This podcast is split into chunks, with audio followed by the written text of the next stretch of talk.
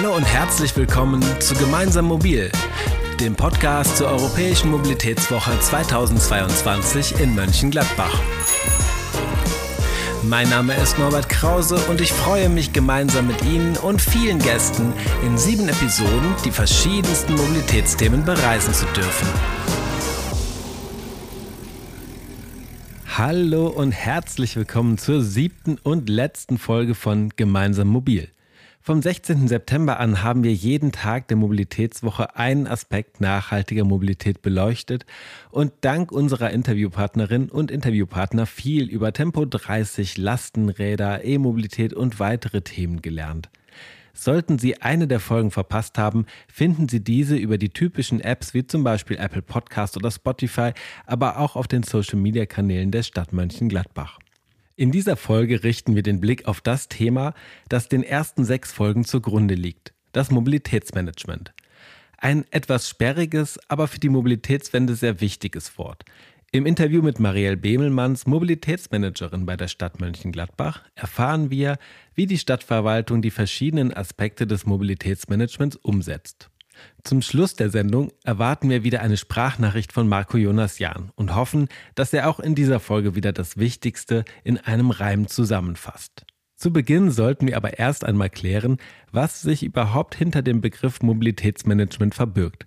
Hierfür habe ich mit Evelyn Ungar-Asadi gesprochen. Sie ist Referentin für Mobilitätsmanagement und kommunale Mobilitätskonzepte im Ministerium für Umwelt, Naturschutz und Verkehr des Landes NRW.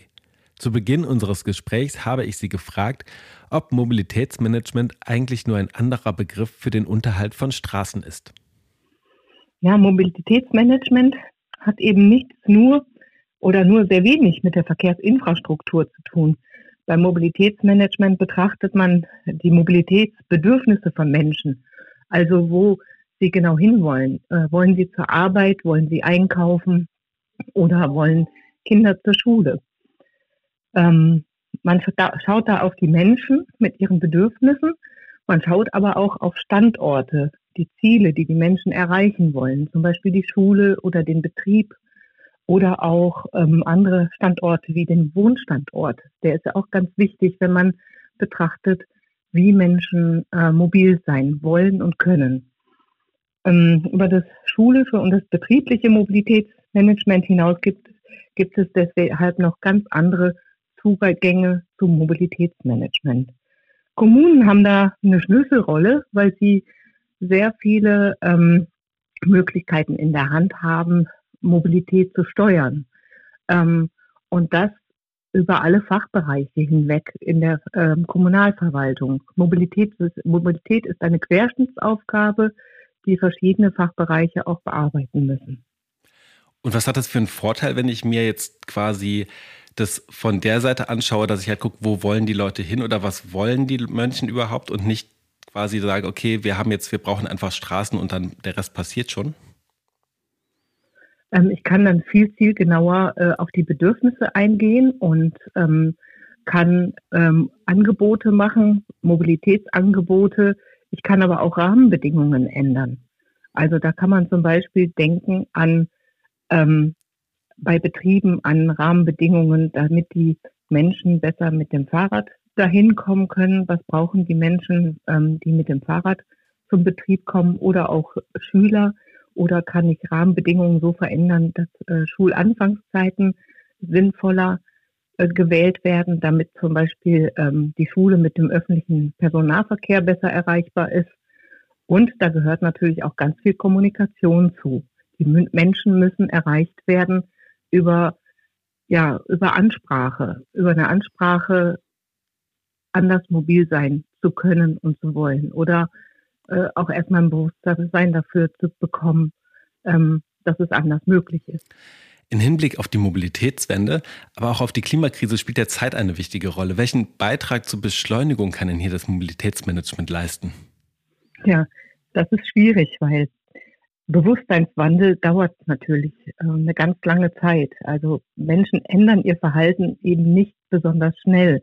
Dazu braucht es natürlich Erfahrung, dass ich auch anders äh, mobil sein kann. Also ähm, die Mobilitätskultur an sich ändert sich nicht von heute auf morgen. Aber das Gute ist, finde ich, dass wir nicht bei Null starten. Wir haben schon sehr viel erreicht bisher und der, ich würde mal sagen, der Boden ist bereitet. Was, was sind so die Punkte, die wir äh, bisher erreicht haben? Das ist ja eine gute Nachricht, dass wir wissen, dass wir sind schon auf dem richtigen Wege. Ja, ich denke, ähm, das, das merkt man auch in der Presse, dass das Thema immer mehr eine Rolle spielt, dass Menschen umdenken. Wir haben äh, auch Angebote über das Zukunftsnetz Mobilität NRW, dass Kommunen das ausprobieren können, dass Straßen umgestaltet werden können, probeweise Experimente durchgeführt werden statt Experimente ähm, dass Kommunen Hilfestellungen an die Hand bekommen, wie sie äh, Rahmenbedingungen auch ändern können. Also da passiert schon einiges, glaube ich. Das heißt, ausprobieren ist auch eine wichtige Sache aktuell. Ähm, ein, ein, großer Hebel bei der Mobilitätswende sind ja die Strecken zur Arbeit. Das ist auch, glaube ich, so das, wo wir am meisten Routine quasi drin haben und es uns vielleicht auch am schwersten fällt, ähm, die Routinen so zu überwinden. Wie kann denn hier das betriebliche Mobilitätsmanagement dazu beitragen, dass die Mitarbeitenden ökologischer zum Unternehmen kommen? Ich glaube, ganz wichtig ist, dass die Unternehmensführung dahinter steht, hinter dem betrieblichen Mobilitätsmanagement. Dass auch da eine Mobilitätskultur gepflegt wird, die ähm, äh, andere Verkehrsmittel als das Auto im Blick hat. Und wenn man da auch die Rahmenbedingungen von betrieblicher Seite äh, so steuert, dass, dass zum Beispiel äh, das Parken am Unternehmensstandort was kostet, dass ähm, Fahrradstellplätze zur Verfügung gestellt werden und weitere ähm, Erleichterungen für Menschen, die nicht mit dem Auto kommen, ähm, sei es zum Beispiel Parkplätze, die den Fahrgemeinschaften vorbehalten werden, besonders bevorzugte Parkplätze für Fahrgemeinschaften oder andere Dinge, dann kann man das, äh, glaube ich, schon steuern. Wir haben ähm, seitens des Ministeriums für Umwelt, Naturschutz und Verkehr aktuell einen ähm, Landeswettbewerb ausgeschrieben, gemeinsam mit den IHK und dem Zukunftsnetz Mobilität NRW, worauf sich Kommunen bewerben können, gemeinsam mit Unternehmen, mit mehreren Unternehmen an einem Standort, wie zum Beispiel einem Gewerbegebiet, ähm, wo solche Projekte eingereicht werden können und ausprobiert werden können. Dieser Landeswettbewerb, der ist jetzt gerade gestartet, vor zwei Wochen. Und die Kommunen haben jetzt die Möglichkeit, ähm, gemeinsam mit Unternehmen ähm, Kooperationen zu schmieden und gemeinsam Wettbewerbsbeiträge einzureichen. Das können Sie ab sofort tun. Also wer da mehr wissen möchte, kann, das, kann sich informieren über die Internetseite Ways to Work. Ganz herzlichen Dank äh, für das Interview und diesen Einblick in das ähm, ja doch umfangreiche Thema Mobilitätsmanagement. Vielen Dank auch.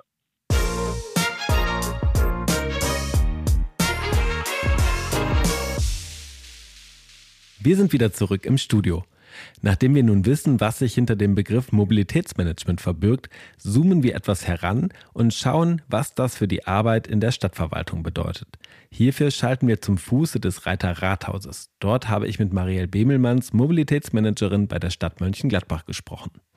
Wir haben ja vorhin im Telefoninterview schon einiges über Mobilitätsmanagement erfahren. Und ein wichtiger Bestandteil ist ja die fachbereichsübergreifende Arbeit. Wie wird das in Mönchengladbach realisiert? Ja, also das Thema Mobilität ist natürlich keins, was jetzt von einer speziellen Stelle übernommen werden kann. Das ähm, ist bei uns so, dass Mobilitätsmanagement schon relativ lange verankert ist.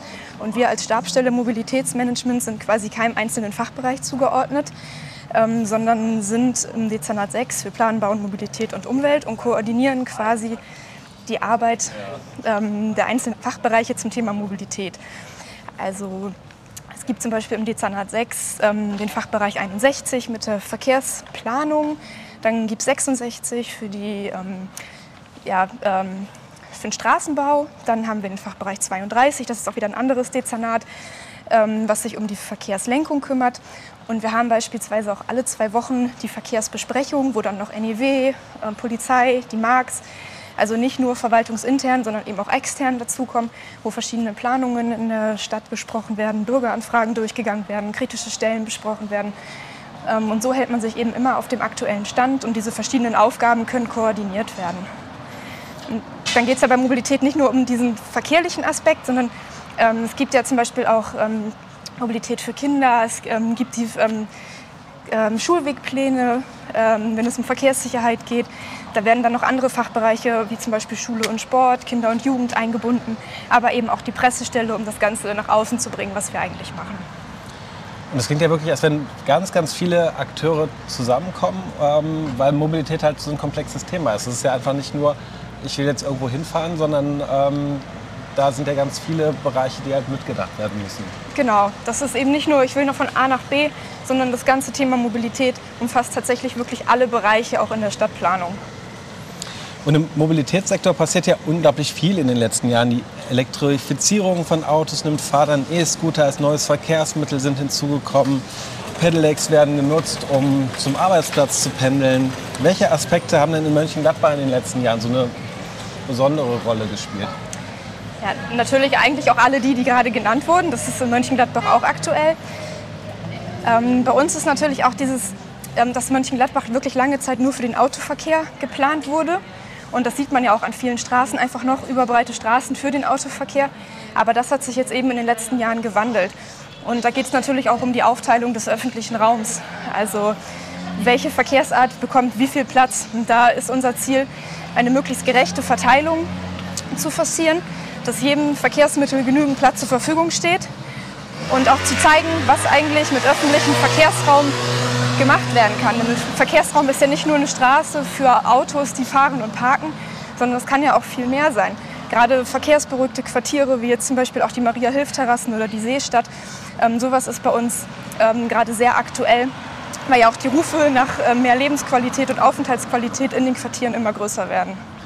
Jetzt gehen wir ja die ganze Zeit hier ums Rathaus herum äh, und das aus gutem Grund, denn so nach aktuellem Planungsstand soll ja in den nächsten Jahren, oder es könnte sein, dass in den nächsten Jahren ein neues Rathaus gebaut wird.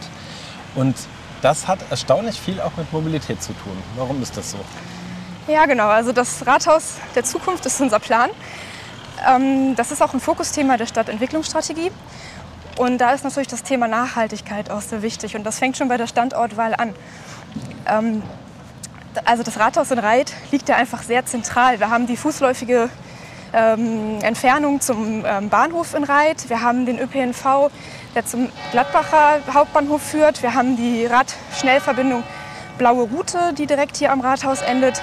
Und wir sehen das Rathaus natürlich auch als Chance ähm, für, die, für das betriebliche Mobilitätsmanagement. Also Mobilität heißt ja auch Erreichbarkeit der Zentren. Und ähm, wir haben unter unseren Mitarbeitern auch mal eine Umfrage gemacht, wer eigentlich mit welchem Verkehrsmittel zur Arbeit kommt und warum. Und da ist herausgekommen, dass ganz, ganz viele der Mitarbeitenden, obwohl sie direkt hier im Umkreis wohnen, mit dem privaten Pkw kommen, weil sie es für dienstliche Zwecke nutzen müssen oder wollen. Und ähm, unser Ziel ist es jetzt auch, wenn diese ganzen verschiedenen Standorte der Verwaltung hier zentralisiert werden, ähm, dass wir dann einen Fahrzeugpool eben auch aufbauen, sodass die Mitarbeitenden nicht mehr mit dem privaten Pkw kommen müssen, sondern eben diese Möglichkeit haben, ähm, Elektrofahrzeuge der Verwaltung zu nutzen. Und ähm, da müssen eben noch viele andere Sachen berücksichtigt werden, wie zum Beispiel sichere Fahrradabstellanlagen, ähm, Platz für Carsharing, Platz für Fahrgemeinschaften. Und das sind alles Themen, die beim Rathausneubau mit beachtet werden müssen. Und so ein neues Gebäude ist dann ja auch immer tatsächlich so eine gute Chance, ähm, seine Gewohnheiten so ein bisschen zu hinterfragen und vielleicht auch zu überlegen, ob es jetzt tatsächlich eine Möglichkeit ist, ja, mal mit dem Fahrrad zu fahren, statt immer mit dem genau, Auto. Genau, so ein Standort, äh, eine Standortaufgabe und ähm, ja, damit auch neue Gewohnheiten vielleicht zu schaffen. Das ist auf jeden Fall eine gute Möglichkeit. Wenn diese Folge hier läuft, sind ja voraussichtlich Tankrabatt und 9-Euro-Ticket erstmal ausgelaufen. Gleichzeitig steigen die Preise natürlich weiterhin. Haben Sie einen Tipp, ähm, wo jeder einzelne Mobilitätskosten sparen kann in den nächsten Wochen und Monaten? Ja, natürlich kann man jetzt sagen mit dem Fahrrad fahren, aber das äh, ist natürlich nicht für jede Situation und auch nicht für jede Person geeignet. Ähm, es ist ja auch bei jedem unterschiedlich. Jeder hat individuelle Bedürfnisse, was die Mobilitätsansprüche angeht. Aber jeder kann sich auch selber mal fragen, muss diese eine Fahrt mit dem Auto zum Einkaufen, was vielleicht ein Kilometer entfernt ist, jetzt wirklich sein? Oder kann ich vielleicht mal was Neues ausprobieren? Kann ich nicht mal zu Fuß gehen? Kann ich mit dem Fahrrad fahren? Einfach mal was Neues auszuprobieren. Und ähm, gerade wenn man im Innenstadtbereich wohnt, hat man auch einfach so viele Möglichkeiten, diesen Mobilitätsmix zu nutzen. Es geht gar nicht darum, dass man kein Auto mehr hat, aber vielleicht kann man darüber nachdenken, ob, das, ob der Zweitwagen wirklich sein muss oder ob man nicht sagt, einen Zweitwagen schaffen wir ab. Denn ähm, gerade also auch Autos, die wenig benutzt werden, ähm, verursachen sehr, sehr viele Kosten. wenn man in der Stadt wohnt, kann man zum Beispiel den ÖPNV nutzen, man kann sich ein Nextbike nehmen, man kann Sharing-Angebote nutzen, wie zum Beispiel die E-Scooter. Eine Möglichkeit wäre zum Beispiel auch ein Lastenrad, ähm, was gerade in Innenstadtbereichen die, das Potenzial bietet, auch ähm, das Auto wenigstens auf kurzen Wegen zu ersetzen. Das sind alles Sachen, über die man nachdenken kann. Und wenn man dann doch mal das Auto nutzen muss, kann man natürlich auch ja, energiesparend fahren und ähm, vielleicht auch mal Spritpreise vergleichen. Da gibt es ja auch ganz gute Apps, ähm, wo man mal reinschauen kann. Und jeder und jede, die in den äh, Sommerferien vielleicht nah in den Niederlanden mit dem Auto gefahren sind, die wissen auch, wenn man langsamer auf der Autobahn fährt, dann ähm, sinkt der Verbrauch dann doch rapide. Genau. Ja, dann danke ich Ihnen für das Gespräch und ähm, ja, wir laufen hier noch ein bisschen weiter rund ums Rathaus.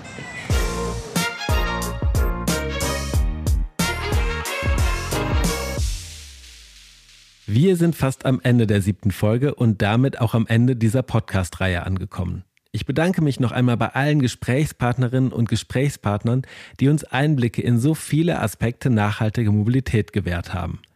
Wenn eins in all den Gesprächen deutlich geworden ist, dann, dass es Alternativen zum Auto gibt. Nicht immer, aber oft. Jede einzelne nicht mit dem Auto zurückgelegte Strecke hilft, unsere Innenstädte zu entlasten, spart Energie, CO2 und am Ende auch bares Geld. Der Slogan eines großen Sportartikelherstellers ist genau das, was wir an dieser Stelle jetzt brauchen. Just do it. Testen Sie auf der Linie 33, wie es sich anfühlt, E-Bus zu fahren. Leihen Sie sich ein Lastenrad, zum Beispiel in der Radstation, und probieren es einmal aus. Oder nutzen Sie einen E-Scooter und erleben Sie, ob es sich wirklich wie Schweben anfühlt, mit ihm zu fahren. Viele Veränderungen fühlen sich zuerst ungewohnt oder sogar unwohl an. Doch oft steckt viel Positives dahinter, was wir zunächst nicht wahrnehmen oder wahrhaben wollen. So kann Tempo 30 zum Beispiel zu einer neuen, aktuell kaum für möglich haltbaren Gelassenheit im Straßenverkehr führen. Zu einem Ende des Gegeneinander auf den Straßen oder, um mit dem Titel dieses Podcasts zu sprechen, zu einer gemeinsamen Mobilität. Pünktlich zum Ende dieser Sendung kommt noch eine letzte Sprachnachricht von Marco Jonas Jahn an. Bevor wir gleich zusammen reinhören, verabschiede ich mich schon einmal und wünsche Ihnen alles Gute und danke fürs Zuhören. Bleiben Sie gesund, bleiben Sie gemeinsam mobil. Ja, ich bin hier auf dem Marktplatz in äh, jedem Ort und hier wird sehr viel geredet und neben mir ein Typ, der sagte gerade tatsächlich Folgendes. Eine Menge Akteure aus gleicher Stadt trafen sich, hatten das Chaos satt Sie sprachen sehr viel, kamen so schnell ans Ziel, jetzt läuft's auf den Straßen für alle glatt. Das war Gemeinsam Mobil, der Podcast zur Europäischen Mobilitätswoche 2022 in Mönchengladbach.